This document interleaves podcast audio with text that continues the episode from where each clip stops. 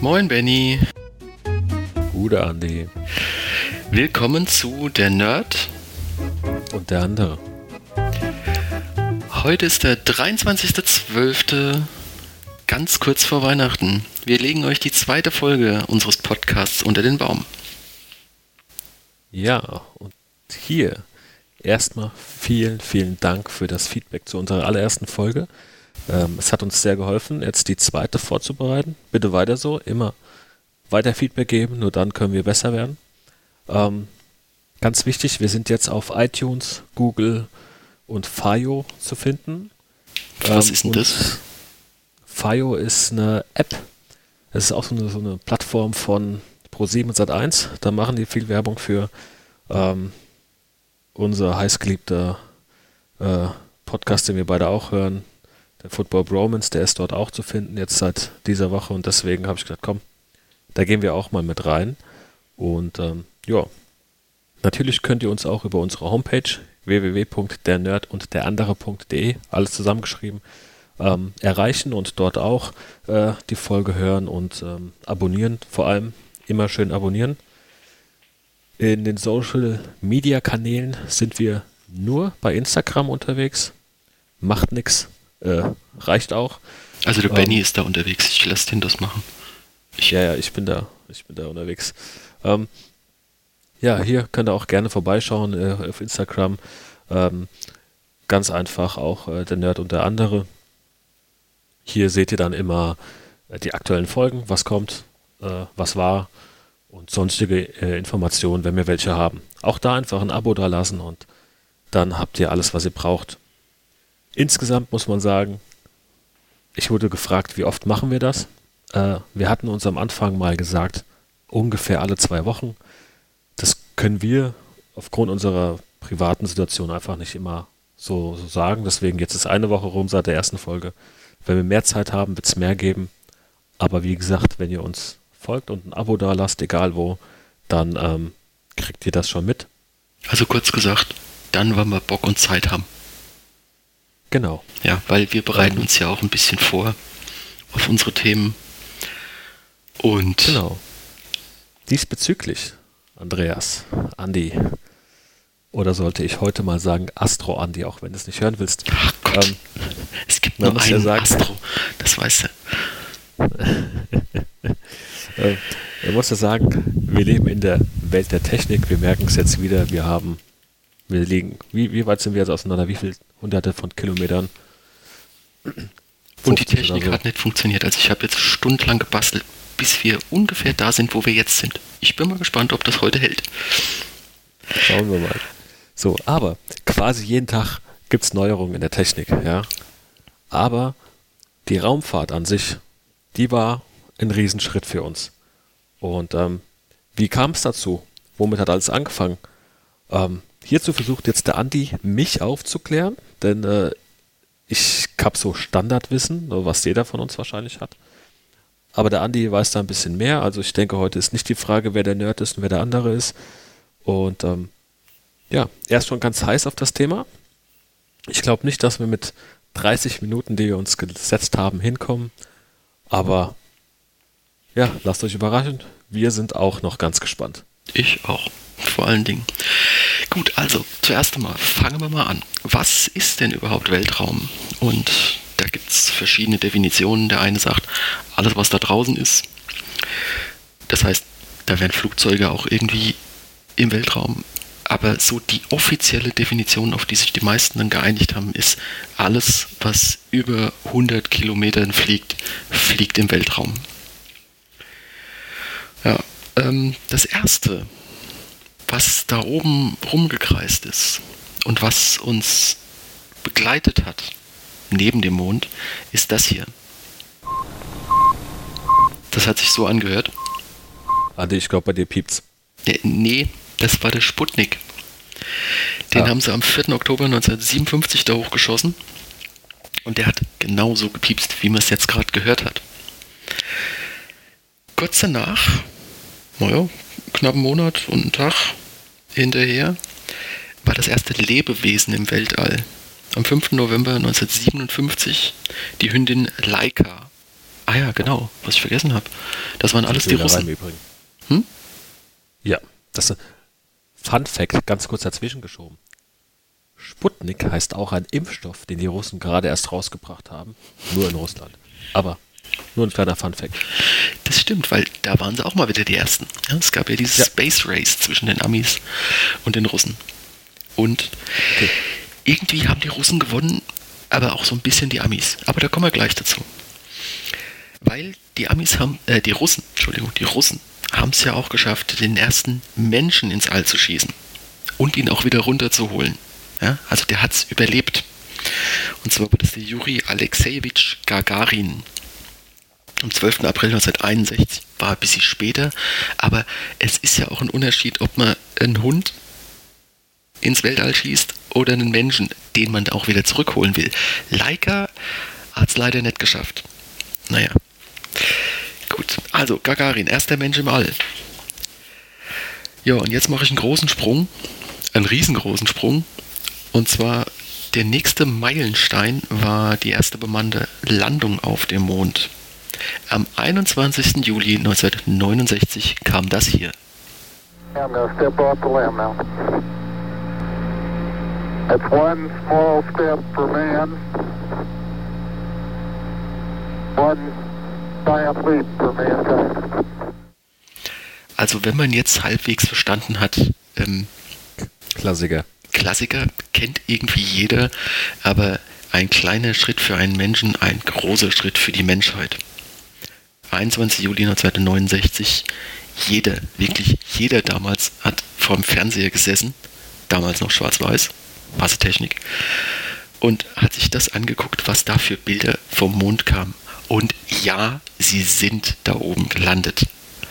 Weil der größte und schlagendste Beweis hat mir mal ein Kollege gesagt, ist ganz einfach. Keine Technik, keine Bilder, keine Fotos, kein gar nichts. Nee, dass die Russen die Fresse gehalten haben und sich nicht aufgeregt haben und gesagt haben, das stimmt nicht. Das ist der größte Beweis. Denn wenn das Fake gewesen wäre, dann hätten die Russen auf alle Fälle was gesagt. Und das haben sie nicht. Also war es echt. Naja. Aber, kurze Zwischenfrage. Die waren da oben. Das, ja, ja, ja, du. Das Big Bang Theory hat mir das schon bewiesen, ja. Ähm, aber wenn diese Flagge da oben aufgestellt wird oder wurde, dass die so eine Querstange drin hat, dass die da schön runterhängt, ist mir schon klar. Aber der Mond an sich hat ja jetzt nicht so eine Atmosphäre, dass die Flagge schön äh, wedeln würde, oder? Das stimmt. Warum so. sieht man dann auf dem ein oder anderen Bild ähm, Bewegung? Ich habe dazu Theorien gehört. Jetzt, du bist der, du bist der Astro Andi. Hau raus. Es ist ganz einfach wenn du an irgendwas dran schubst, wackelt es hinterher, ne? So. Und jetzt ist es ja so, da oben ist keine Atmosphäre, die diese Flagge bremst. Weil hier, wenn irgendwas wedelt und du dagegen schubst, dann ist nach relativ kurzer Zeit hat sich das ausgehängt. Da oben ist weniger Atmosphäre oder überhaupt keine Atmosphäre. Da oben ist weniger Schwerkraft. Aber das wackelt halt weiter. Und auch eine gewisse Zeit lang. So, wenn du da heute hochfliegst und guckst, ich weiß nicht, ob es noch wackelt. Ich glaub's nicht. Aber damals war das halt so, die haben dagegen geschubst beim Aufstellen, die sind da, da dran lang gerannt und sind vielleicht auch mal dagegen gekommen. Deswegen hat das Ding auf der Bilder gewackelt. Ist ganz einfach. Ist, ja, Occam's Razor. Ja. Wenn's, äh, wenn die bescheuertste Idee halt nicht mehr funktioniert, dann wird es wahrscheinlich die einfachste sein. Jetzt habe ich nochmal ein, zwei Fun Facts zur Apollo 11 Mission. Ja, ähm, gut, du hast ja schon den Einspieler gezeigt vom Neil Armstrong, dem ersten Mann auf dem Mond. Der zweite war ja Buzz Aldrin. Ähm, der dritte der war Michael Collins, der arme Kerl, der, der kam dritte, nie runter. Ja, mhm. Der Michael, ja. Aber Buzz Aldrin ne, ist ja quasi Namensgeber für Buzz Lightyear. Ja, bis zur Unendlichkeit. Story. Ja, also das möchte ich auch mal für alle Disney-Fans unter uns ganz kurz mit reinbringen. Ja, ja, Buzz Lightyear. Fun Fact vorbei, Ja. geht weiter. Geht weiter. Okay, dann kommen wir jetzt zu. Jetzt habe ich wieder ich eine Taste gedrückt, die nicht so, die ich nicht so hätte drücken, drücken sollen, aber ähm. Hm. Benny, bist du noch da? Oh, es ist zum Kotzen. Ach Spaß, doch, ich du bist da. ja. Oh, du Sick. ich hab, Mann, ich hab echt. doch, ich hab doch nur die Räusper-Taste gedrückt. Ja, ja, ist okay. Ist okay. So, also ich hätte jetzt gerne einen Marker gesetzt. Aber gut, dann merke ich mir das halt so. Drückt er die Räuspertaste? Ich krieg hier, ich krieg. Ah. Lass das Okay. drin. Also, kommen wir zu dem, was nicht jeder weiß. Hm. Was nicht jeder Hm. weiß. Und zwar Ja, also ich angefangen, weiß vieles nicht. angefangen hat es ja eigentlich in Deutschland. In Peenemünde auf Usedom.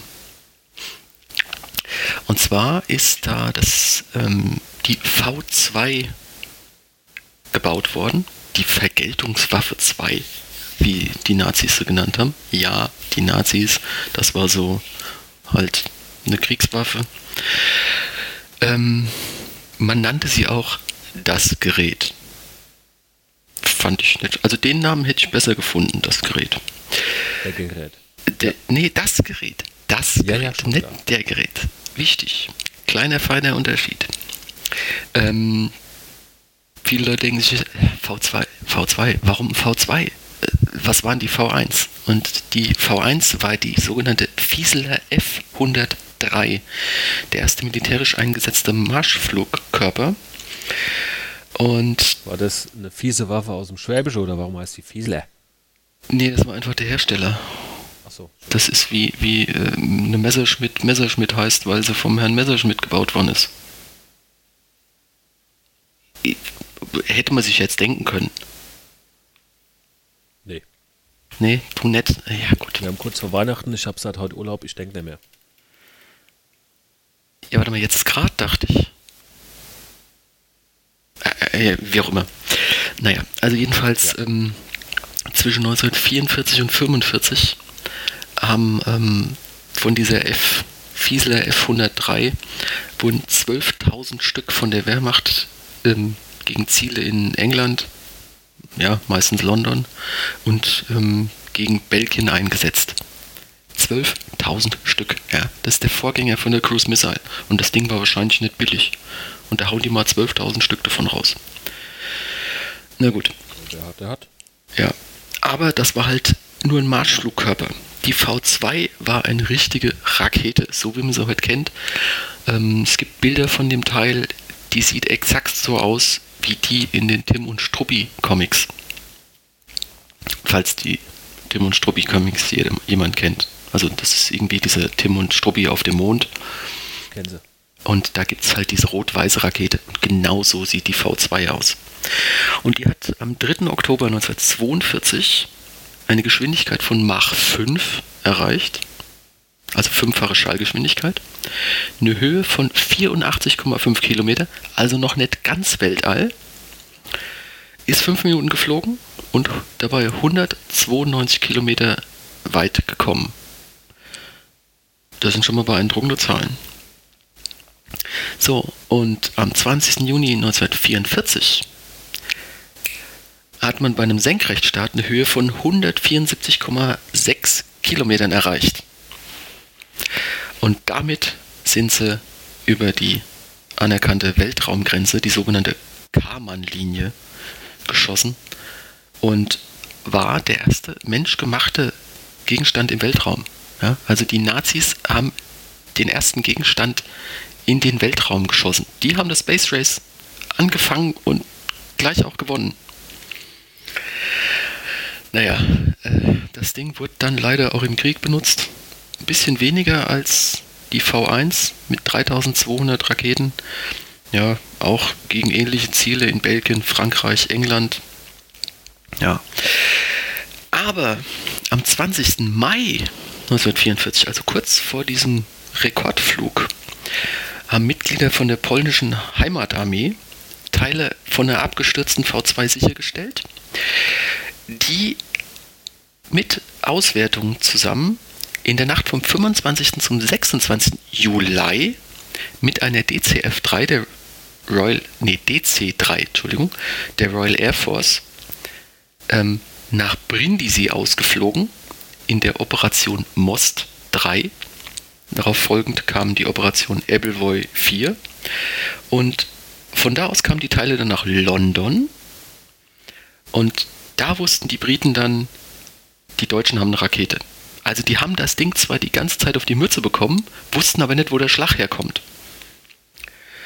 Unterschied zwischen der V1 und der V2 war, also noch ein großer Unterschied und ein gefährlicher, ähm, bei der V1, da hast du den Überschaltknall mitgekriegt und konntest noch äh, den Fliegeralarm vorher auslösen. Das ging bei der V2 nicht mehr. Die ist einfach eingeschlagen und das war's. Ja, naja, also jedenfalls, da hat man ordentlich Manpower gebraucht, um diese Dinger zu bauen. Und naja, weil es die Nazis waren, haben sie KZ-Insassen dafür benutzt. Also es war alles nicht so rühmlich, wie das mit den ganzen Raketen angefangen hat. Aber gut. Nach dem Krieg kamen dann die Russen und haben die Ergebnisse von den ähm, deutschen Wissenschaftlern benutzt für ihr Vostok-Programm. Das Vostok-Programm war dann das, was im Endeffekt dazu geführt hat, dass Gagarin in den Weltraum geflogen ist. Und so haben die, haben die Russen quasi aus etwas Schlechtem wieder was Gutes machen wollen. Naja, gut, die waren halt auch militärisch unterwegs. Ja, also, ja, klar, hm. aber. Ne? Es war halt alles nicht so tolle. Ja. Also, wie, wie das mit vielen Sachen ist, es wird viel vom Militär getrieben. Ja, sogar das Internet ja. wird ja als erstes militärisch genutzt. Ja, ja. Ja. Ja, und wir haben ja jetzt auch wieder bei unserem Freund dem Donald, gibt es jetzt auch wieder die Space Force mit den Guardians. Den Namen finde ich geil. Guardians of the. Naja. Ja. ja. Also da. Das war mal Leistung. Okay. Wenigstens eine Leistung. Ja, ja.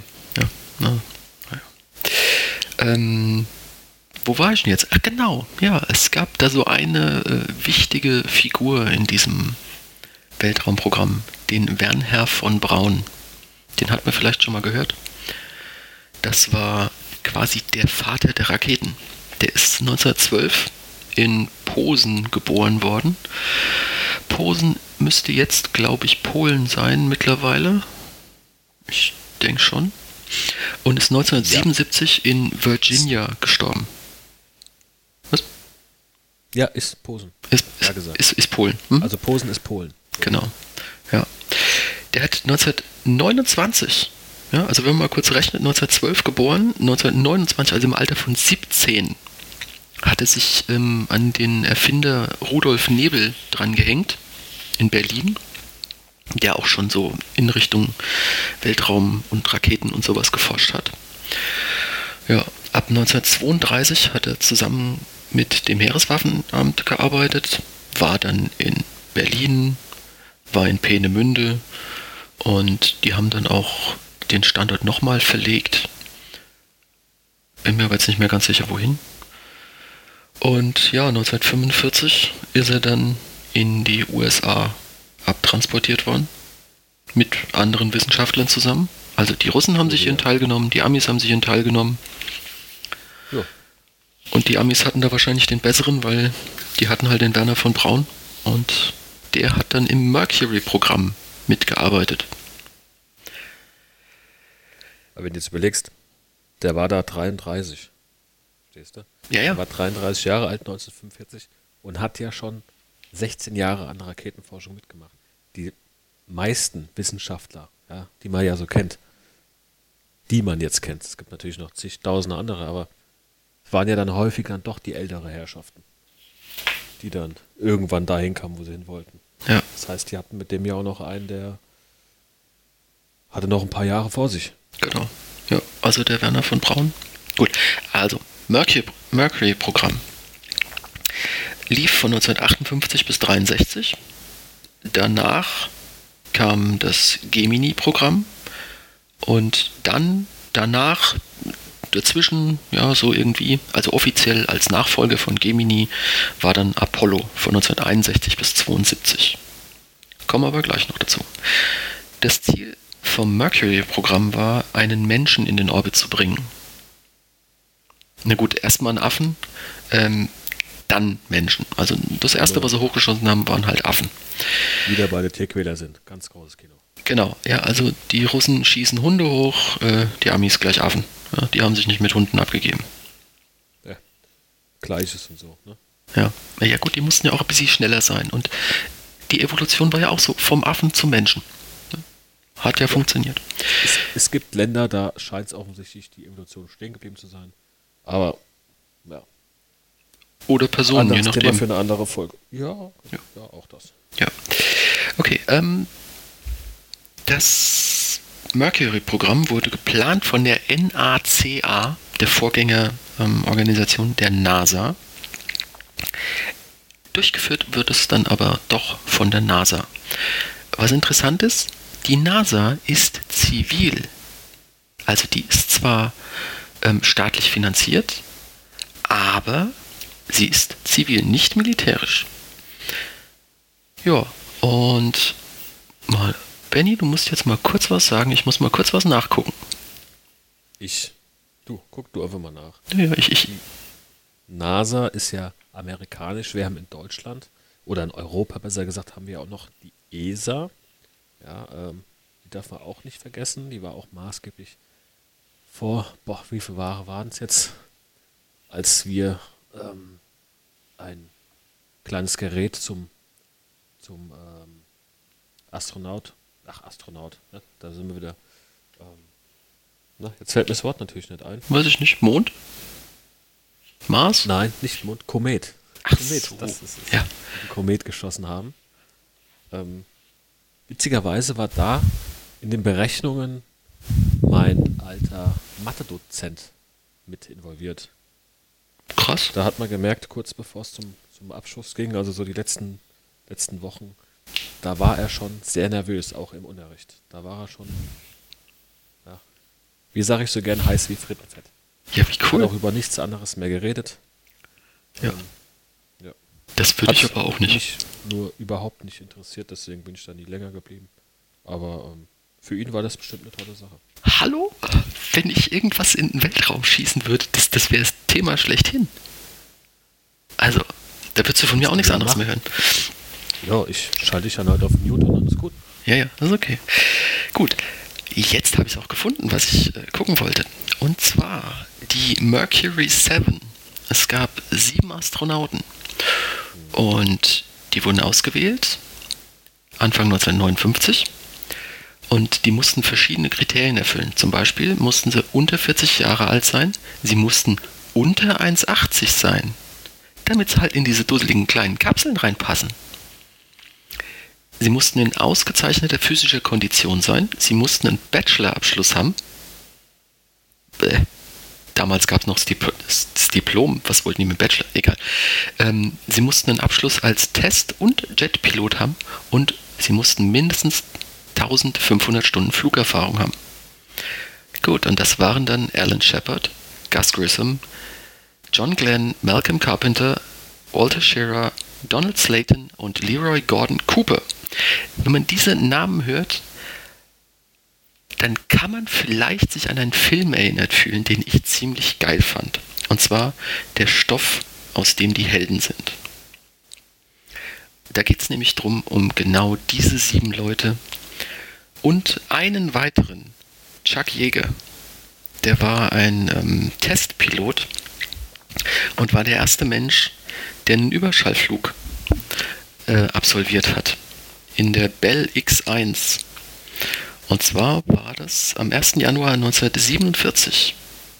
Mach 1,06, 1125 km/h in ca. 13.100 Metern Flughöhe. Lustig an dieser Bell X1 war, das Ding konnte nicht von alleine starten. Das konnte zwar von alleine landen, aber starten war halt nicht. Das Ding wurde unter ein Flugzeug drunter geschnallt, also ein Bomber, und wurde dann abgeworfen. Ja, und der, dieser Chuck Jäger, dieser Teufelskerl, der ähm, ist dann halt mit diesem Ding da über die Machgrenze drüber geschossen. Wie gesagt, der Stoff, aus dem die Helden sind, kann ich sehr empfehlen. Kenne ich jetzt nicht, äh, gucke ich mir vielleicht auch nicht an. Vielleicht schon, mal schauen, äh, wenn ich ihn finde. Nett, dass du mich mal zwingst, wenn ich bei dir wieder bin nach äh, der aktuellen Situation. Ähm, nee, aber der Chuck Jäger kam dann auch in diesem Film vor, oder was? Ja, genau.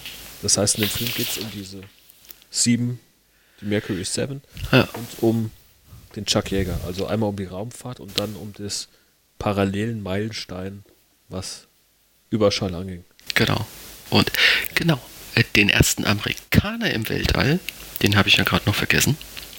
Das war am 5. Mai 1961. Das war Alan Shepard.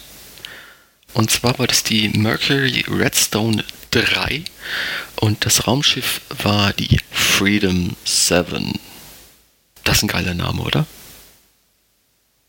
Klingt, Also die Mercury Redstone 3 war dann die Mission. das war die Mission, genau. Und das Raumschiff, die Freedom 7. Was ist mit den anderen sechs passiert? War da die Freiheit nett oder was? Da kannst du mal auf Wikipedia nachgucken, was da passiert ist in diesem im Mercury-Projekt. Äh, die sind teilweise einfach explodiert, teilweise ähm, sind sie auch gar nicht geflogen und da war keiner drin oder es war ein, äh, ein Affe drin. Ja. Aber, also das möchte ich jetzt nicht alles aufzählen, weil das ist dann schon ein bisschen krasser.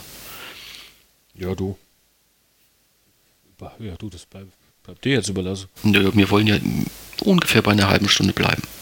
Ja, ungefähr. Deswegen halte ich mich auch gerade zurück. Ich bin echt Genau.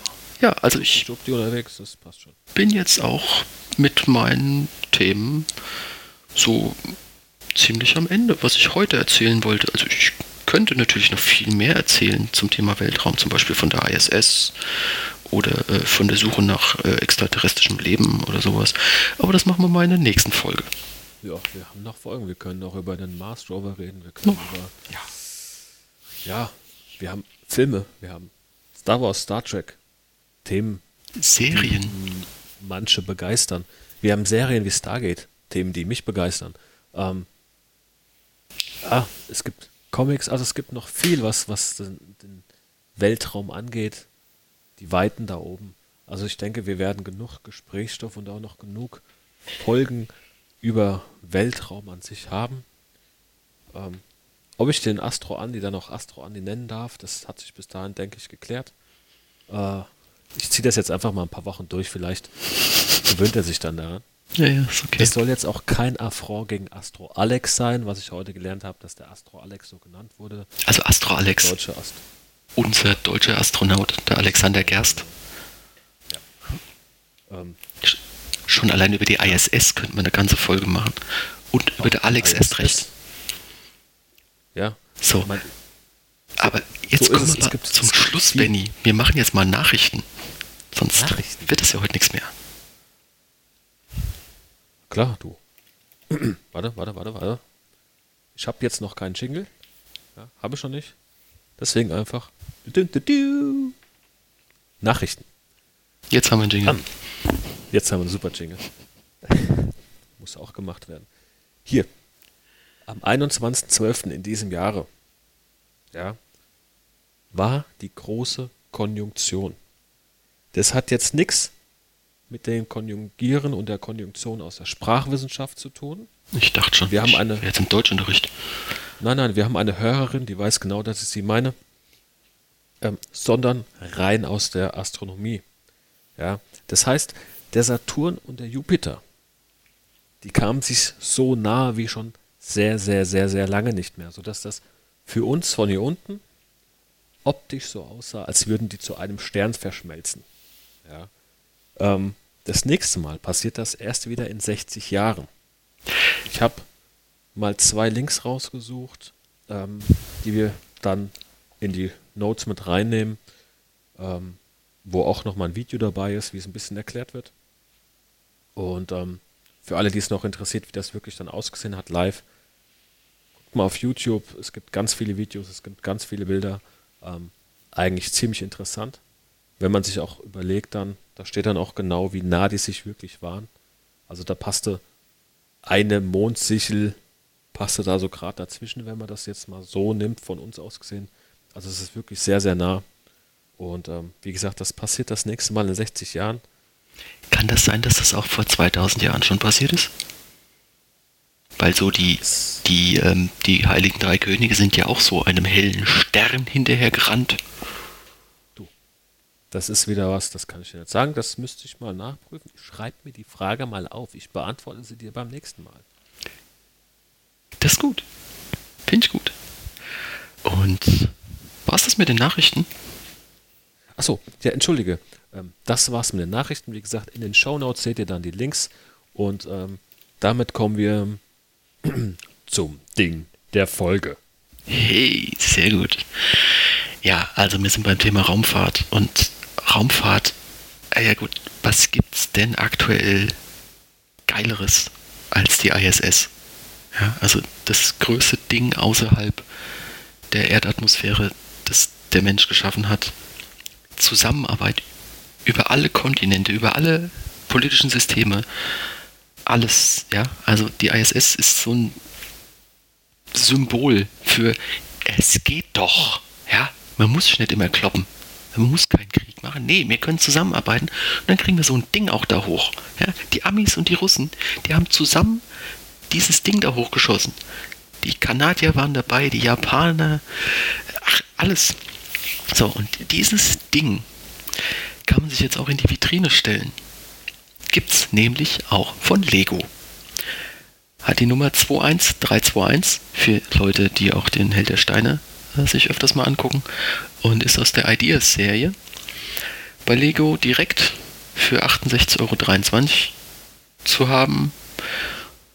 Wenn man es im Original haben will, war wahrscheinlich ein bisschen teurer, aber es ist auch schon schön. Also steht bei mir im Schrank, also äh, nicht im Schrank, sondern in so einem, ja, dass man es auch sieht, ohne die Tür aufmachen zu müssen, ist sehr dekorativ und macht auch Spaß beim Zusammenbauen.